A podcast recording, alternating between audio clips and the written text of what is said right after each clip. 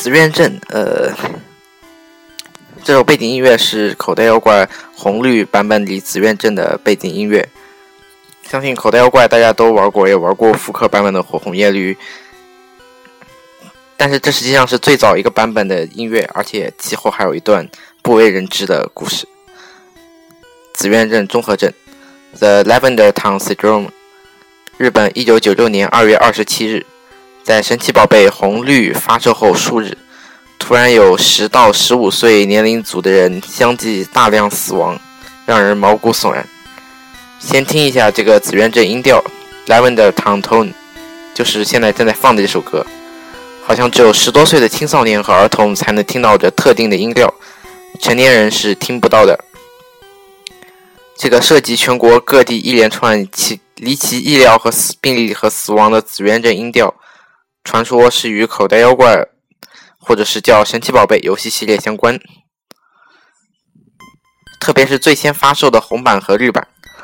我们对这些事情闻所未闻，是由于它受到京都内务府的对公司信息保护法披露。这就像，就是说任天堂这家公司实际上是受日本政府保护的，但还是有人走漏风声。直到一九九六年的春季和夏季，那些奇怪的病例开始与紫苑镇音调相连。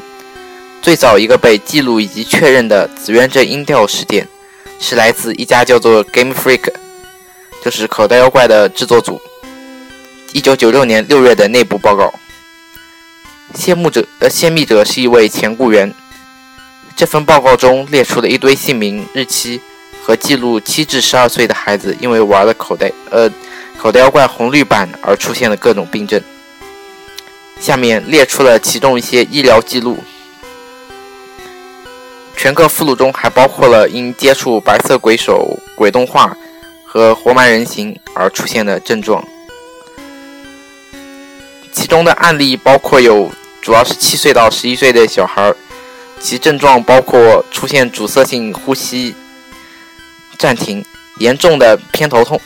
耳出血、耳鸣、焦躁、失眠、沉迷于电子游戏、流鼻血、发展成对别人有暴力倾向、呆滞且缓慢动作、耳聋、自杀。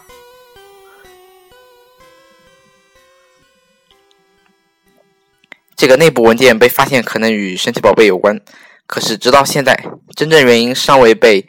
医疗专业人员发现或者是诊断出来，而事实上是那家公司试图自己找出原因，而不征求专业的医学意见。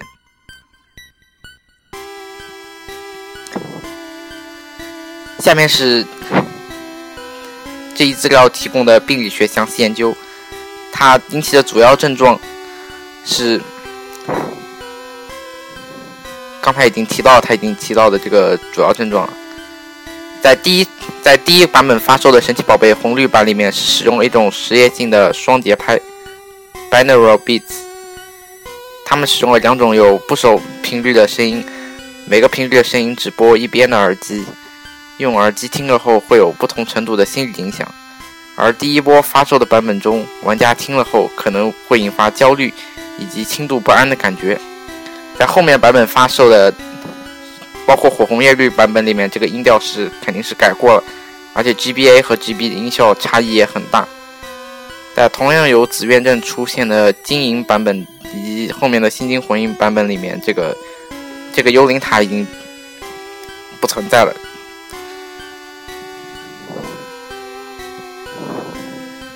那么我要问一问，有没有这个问题有没有什么科学点的解释的？呃。值得庆幸的是，我还真的找到了科学的解释。过去的 RPG 游戏都是要在一个地方待很长时间的，长期的 BGM 洗脑，而且中间的主题是和音调同步的。事实上，人们对音乐和噪音的区分是很模糊的，因为这个乐体的主旋律是很难受，因为它是逐步提升的，速度是不断的上升。在这个方面，作曲研究还是有盲区的。因为传统的作曲家只有在极其意外情况下才能写成这种东西。后面改成日本传统音乐的都节调式，本来这种音乐不会产生粘滞感，但是开头有一段不断提升的旋律，气氛它被烘托出来了。它可以让人感受到紧张感，但是传统和声是不允许这种感觉无限提升的。它不符合和声的规则，也不符合美学，所以无论哪一种曲式都会让它降下来，有效的、良好的处理，产生和谐的对比感。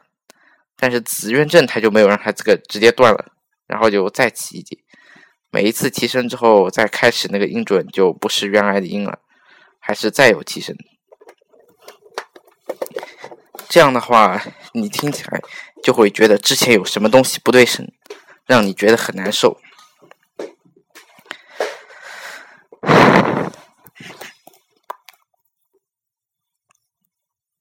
音色也很机械，选择的是钟摆电子表的声音，没有声气，中间是还有类似于噪音，类似于老式电视机的那种。